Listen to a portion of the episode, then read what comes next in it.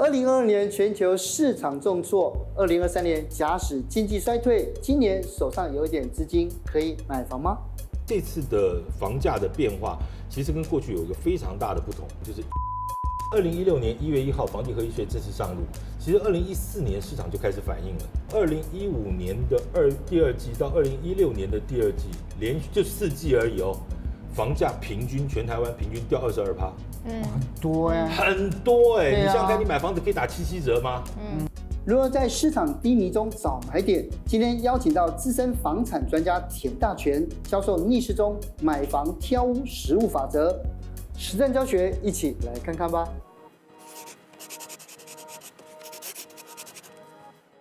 你知道平常我们见到朋友都会讲说吃饱了没啊？嗯。可是如果只要碰到大权哥，就要问最近在忙什么，在做什么投资，对不对？是。大权哥好久不见，那最近在忙什么呢？其实最近其实因为房地产市场的变化有一点大了哈，那大家很认真在做功课，也不知道说接下来到底会怎么样。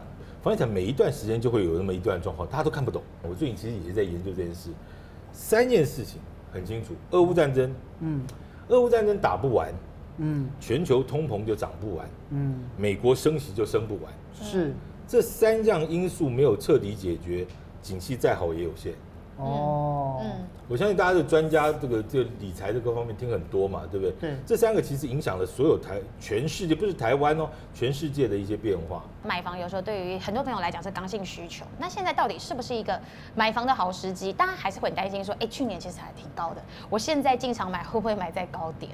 这个时候就常常陷入一个纠结啊，什么纠结？叫不景气不敢买，对，大景气不敢追，嗯，那你到底要什么时候买？嗯，这就遇到一个很大的问题啊，对不对？哈，就所以。这事实上，你你你买房子跟景气有什么关系？我就听不太懂哎。因为大家都是迷失，会控制在就是说，那个当年 SARS 的时候买多便宜多便宜，对不对？二十多年前的故事现在都拿来讲。永远就有一句话叫“千金难买早知道”嘛。但你知道了又怎么样？啊、知道了你就没有没有行动，那就一场误会。不，千金万金都没有用嘛。对呀、啊。看一个老故事来看看，其实说实在，我们现在目前讲说，啊，现在政府在打房或者修正，对不对？那市场其实上一次政府打房没有多少年前哦。就是二零一六年，对对对，那个房地合一税要上路的时候，对，二零一六年一月一号房地合一税正式上路，其实二零一四年市场就开始反应了。哦，一四年就反应。对，因为那个时候已经内政部提出了法案了，啊，财政部已经提出一些法案，已经在讨论了。那其实大家鼻子都很灵啊，因为 苗头好像不对。嗯，这是二零一四年，然后就下来，你看到没有？小滑小滑小滑，叭叭叭掉下来。嗯，二零一六年的。谷底是整个房产谷底，但是你看这个凹到那个上来，那个是前后经历经七个季度，交易量下滑，房价下跌，而且从二零一五年的二第二季到二零一六年的第二季，连续就四季而已哦，房价平均全台湾平均掉二十二趴。嗯，很多呀，很多哎！你想想看，你买房子可以打七七折吗？嗯，就在一年之内，啪一个掉下来。但是后来，哎，盘整、盘整、盘整、盘整。我要讲的是，你看看后面呢？对呀。所以那个什么概念？回答你的问题，什么时候该买？那现在买不就是刚好买在这了吗？不不，它现在是不是又稍微？你你现在感觉上市场冷了？有没有哈？市场冷了，那是不是会顿一下？它也许不见得会这样子。但是它平其实就是它可能会在像这个位置的的地方撑一段时间，撑一段时间，对不对？对，它也不会降下来，它可能就撑一段时间。对，我要讲的是个故事，这个事情哦，过去跟这这次的房价的变化，其实跟过去有一个非常大的不同，就是营建成本上涨，那是全台湾都中枪。对对对，全世界都全世界都中枪。对，钢筋、铝啊、铜啊这些，那台湾所有的营建成本全部是靠进口，九十趴靠进口啊。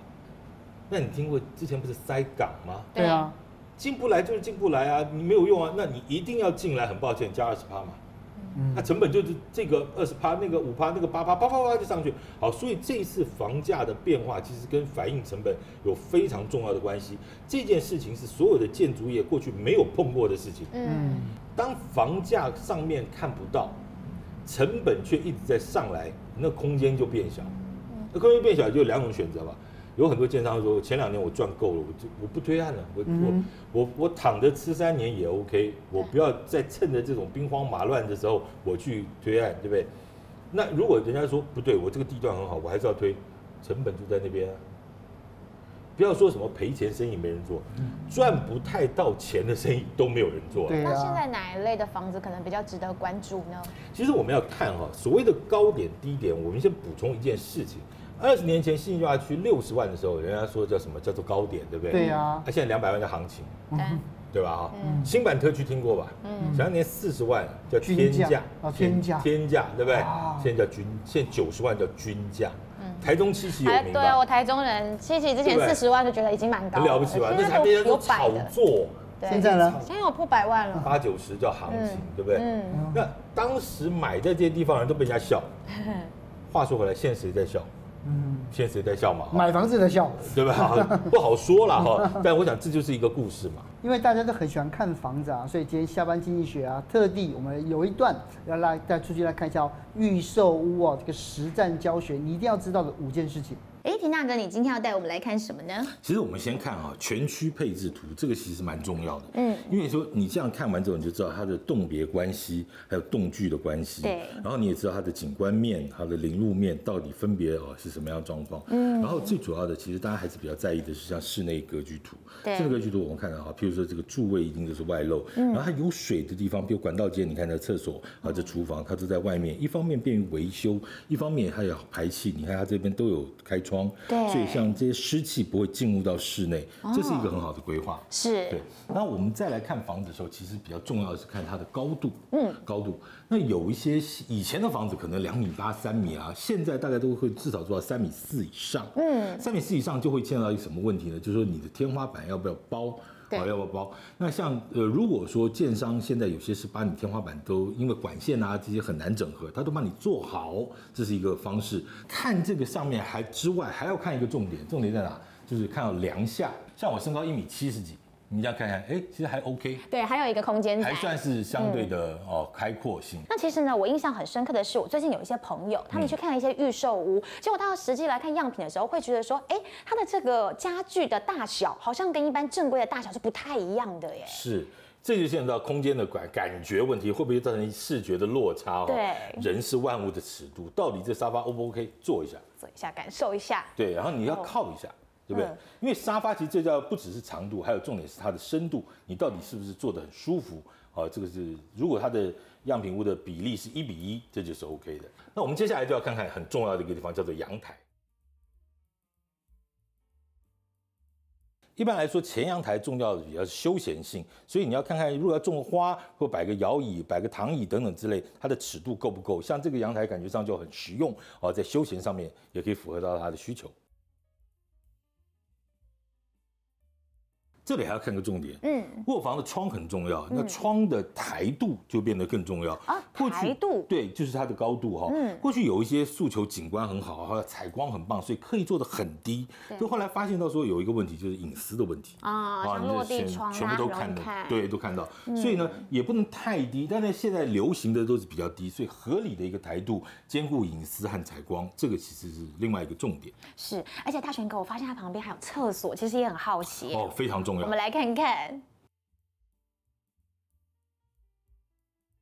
哎，大全哥，我觉得很棒哎，他的厕所是有开窗的。我们应该看房子，只要厕所开窗，这间房子大概就八十分起跳了哈。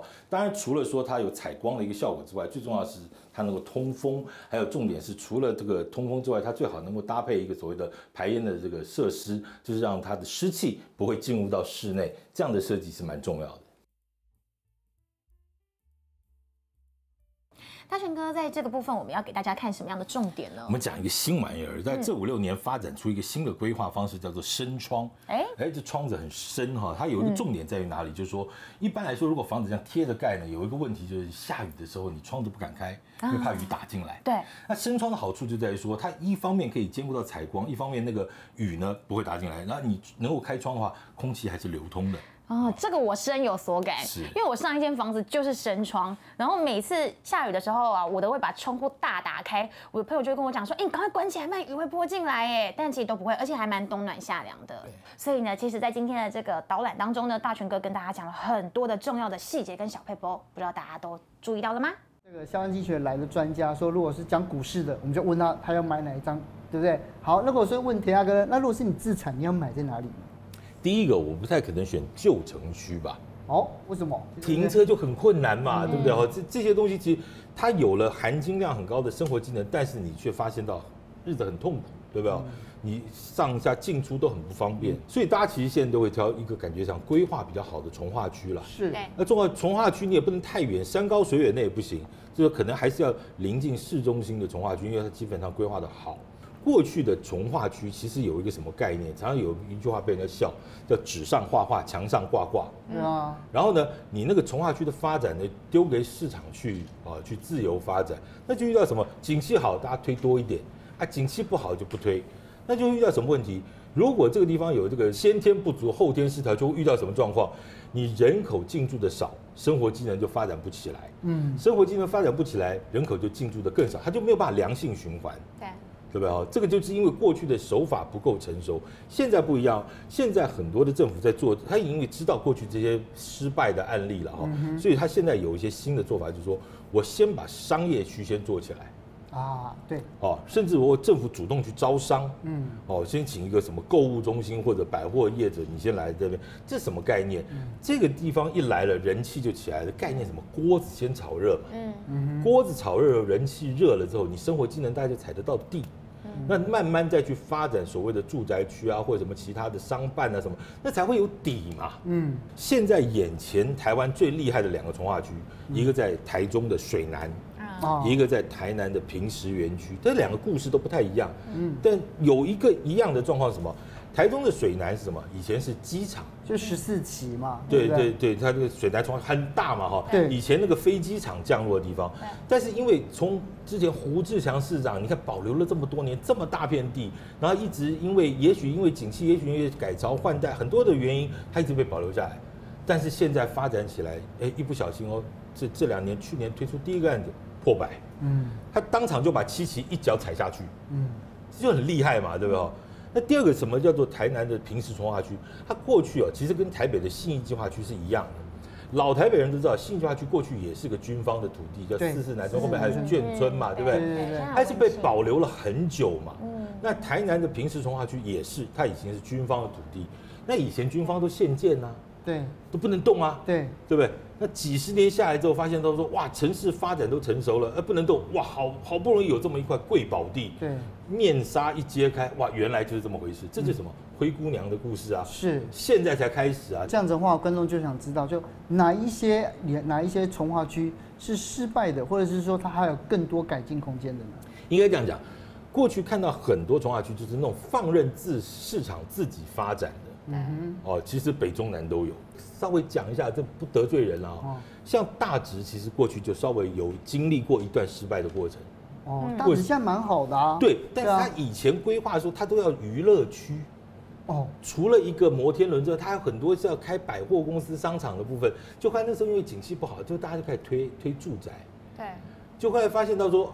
就历经了好几波，一定会有些黑暗期，甚至有些交通建设在做的时候，那也不是他的错。是捷运挖个八年，他黑八年，这正常。但是你把捷运好了，列灯亮起来那一刹那，那你又后悔了。对，哎呀，为什么不早一点？嗯，对不对？所以这个其实有时候你不能讲他失败，只是他某一个阶段，哦，你的进场时机也许跟他的八字不合了。大家买房嘛，大部分都是花自己大半辈子的心血，那其实也是长期持有，所以也会希望它的保值性可以高一点。那有没有一些呢，是可以让房子比较保值的一些条件，我们可能特别可以注意的？三个重点啦，我想稀有性、前瞻性，还有便利性。嗯，这讲很简单嘛，哈。对啊。稀有性什么概念？市中心当趟的那种哦，哎，它出来这个这个面纱一拉开，小市出是不是？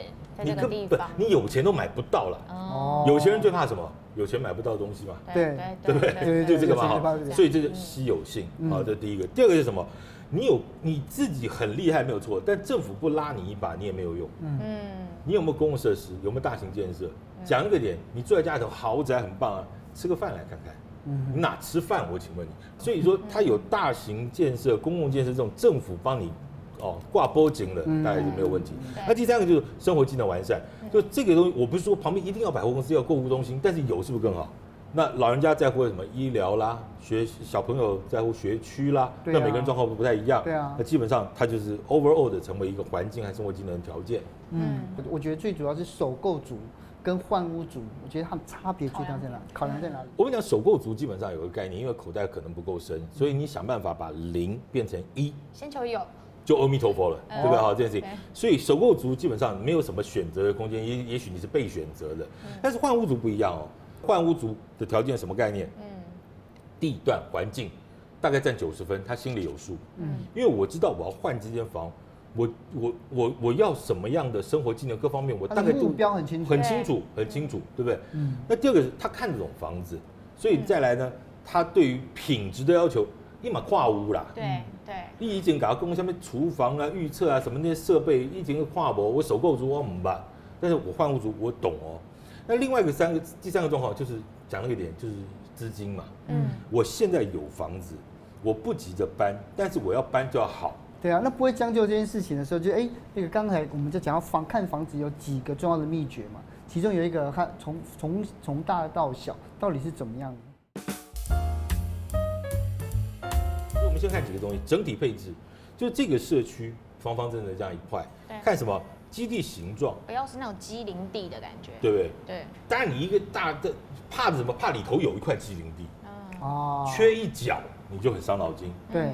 我们在讲都更，常常会有啊，好漂亮一块，凹一块，对，凹一块，你那一块就不知道怎么办，而且还不是真的深深的凹，就凹一个很奇怪的地方，就奶油，对啊，感觉哦，所以基地形状，还有对面的路宽，零路宽，对，讲那个点，你路宽就牵扯到什么？你停车方不方便，进去顺不顺？对，而且如果越大型的社区，如果路很小条，进出就很不方便，对不对？对啊，好，那再来这个动线嘛。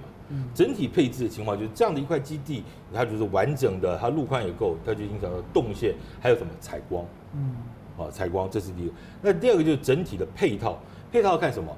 家里头还是要有一些公共设施吧，嗯，虽然不一定要什么游泳池、健身房了，但是你总要有一些基本的设施嘛，嗯，就讲那个一点，你会不会定什么 Foodpanda？嗯，加减会，要不要有人收啊？对啊，对啊，还有一些冷冻包裹啊，是不是？你总要有这些物管啊，或者是相对的这种配套。过去十几二十年不见得有啊，但现在你没有就不 OK 嘛，嗯，不 OK。还有一些什么新房子，它有一些优势在哪里？大家都知道，现在电动车很夯，对啊，充电桩，充电桩。再过三五年，电动车会发展到什么程度？不知道哎。对啊，对不对？那这种新的东西，它是没有办法被取代的。对对。那再来就是看格局，嗯，看懂房子其实有几个重点。来，我们先看这个，像这这这个格局，哦，先看什么？我们内行人先看柱子在哪里，嗯，六根黑的，对，嗯，对不对？嗯，那六个黑的就叫柱子。那好在哪里？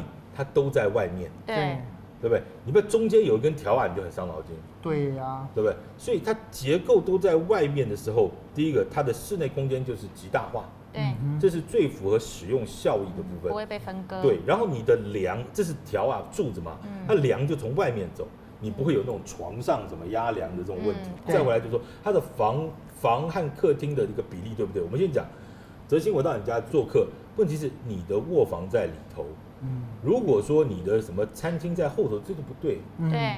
不方便走到里头去，会被让那隐私都好像暴露了，是不是？嗯，主客动线分离，这是一个重要的观点。哦，就是客人到一条线之后，这后面就是私的部分。对，啊，这是客公的部分。公领域跟私领域分开。对对对对对，主卧室，你看这个比例哦，很大哦。嗯，独立卫浴是正常的，但是它有完整的衣帽间，因为想想看，你们两个的东西是最多的，嗯，它本来在比例上就该不一样。对，还有个重点，有的时候会有孝亲房。哎，长辈在家里头住，对。但长辈如果说要出来跟着小朋友去那边挤上厕所，好像也不太好。而且长辈有时候走路可能不是很方便，所以这个好的在哪里？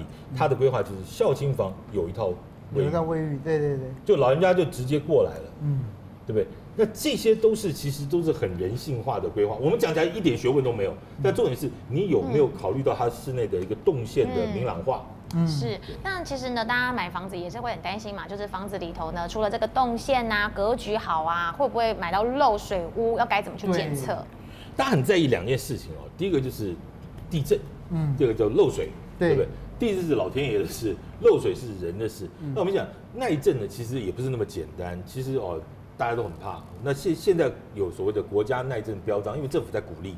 对，所以说你你一般的就有些耐震设计了，就九二一之后的法规有修正嘛。对。但是有个重点哦，你要真正做到国家级的耐震标章，那又不是那么简单。人家所有的设计规划是要施工，政府是每一个每一个环节都有很紧密、很严格的要求，那个就不是随便买得到了。嗯，好，那就不是随便买。好，那我讲耐震部分，你可能就挑了，就这几个关键字：国家级耐震标章。好吧，这就是 Benz 的最高级，好不好？这样的概念。对。好，另外一个就是漏水。其实家里头不全是漏水，你有时候小东西坏了。你找个什么水电师傅拍起最近就不赢，尤其过年前有，有、啊、哇，你要对吧？修个灯很麻烦，所以你要找建设公司，他起码要有一个机制，你一个电话打去，他有人过来修，因为他比较知道这房子他盖的嘛，对，所以他知道怎么修嘛。你今天去找个那个水电师傅，他搞不清楚这个什么品牌，他不见得会修，对，所以建设公司要有一个完整的 backup。好、哦，他服务服务到位，很多建设公司过去建设公司是我交屋钥匙给你之后，谢谢，不要再联络，对，什么事都不要再找我，对不对？但是现在建设公司不是，所以好，当然保护长短这是一个问题，但保固三个月等于没有保固了，嗯，但是你也不可能永久保固嘛，对，所以他就是重点是你有事找得到人啦，我觉得这个比时间还重要了，嗯，对不对？你不是只有住宅。你楼梯间漏水也很麻烦嘛？对公设漏水也很麻烦吧？外墙，对不对？很多细节啦，你窗边哪里最容易打水进来，就是窗子嘛。嗯，门还不见得，窗子对不对？窗子。所以我讲说漏水这件事情，其实现在建商都做得到，但是讲到底品牌啦，嗯，就是品牌二字，人家在愿意长期的去经营，就是比较有保障。是因为哦，我我上个礼拜我一直在全台湾各地出外景，就后来当。很多朋友就讲说，哎，我们下班经济学都只有北部观点，这样是不行的。所以大全哥来今天跟我们讲一下，那今台湾，那么在最近是北中南它的房市的走势到底会怎么样呢？我们讲台北是所谓天龙国了哈，其实说实在，从过去这段时间来，房价大概再涨也有限，有两个原因，第一个是它也没有地了，对，台北市大概只能靠都更，打掉一个才有一个，否则就南港那个地区，对，那那还算是新开发区嘞，对啊，对，否则的话你。当趟什么大安区、信义区，你找块地给我看，没了嘛？对啊。所以台北市其实它是生活机能会在做调整，它那这问题大家也知道，都更和围绕这种速度很慢，嗯，哦，所以这相对比较辛苦。那新北市其实画出来很多从化区，我们刚才讲有有比较相对还有成长改进空间的，但有些从化区也很成熟了。过去听到什么林三淡，其实哎，你说林口也很成熟了，三峡也很成熟了，哦，等等，它生活机能也到位了。那接下来就是靠交通建设了，什么捷运啦这些。那台中的部分呢，其实哎这几年表现的很不错。我刚刚讲了水南从化区，对，那是一个，它已经不是你自己台中人。其实台中的七期跟台中的水南已经不是属于台中市的七期，它是中台湾的七期。这样你就知道我的意思。它那个地标性，它那个整个哦扩散性，它感觉上一定要，好像你到中部你不可以七期跨完，你是真卡怂干哦，对这种感觉。那南部就不一样，有一句话很重要，叫做“大价给满提”。嗯，当台北都一百多万的时候，哎，台南高雄多少？八万、十万。那现在的状况是，大家认为说，哎，什么？你就觉得台南房价涨很高，高雄房价涨很高。你要是回来讲，那过去那几年他在干嘛？他没动哎。对，二十二十年躺着都没有，躺着都没有动哎，对不对？它有气，但是没有动。所以现在的部分就，你看到科技园区进来了，你看到就业环境变好了。就业机会变多了，生活机能好了，公共设施变好了。嗯，它有什么理由不好？对，我们先不要讲房价，房价是一个数字的概念。我们要讲的是那是硬底子的，你环境真的变好了。以前没捷运，现在捷运通了，嗯，对不对？其实政府的规划的引导的手段是成熟了，嗯，所以他已经不会重蹈过去那些失败的经验了。是，对，哦，所以今天呢，我们就。要了解一下，对，反正我们现在都有在看房子。你你现在已经觉得说你现在已经大势已定了，对不对？对呀，好，好，我们再继续啊，这下次有房地产问题再来请教大家。谢谢，谢谢，谢谢。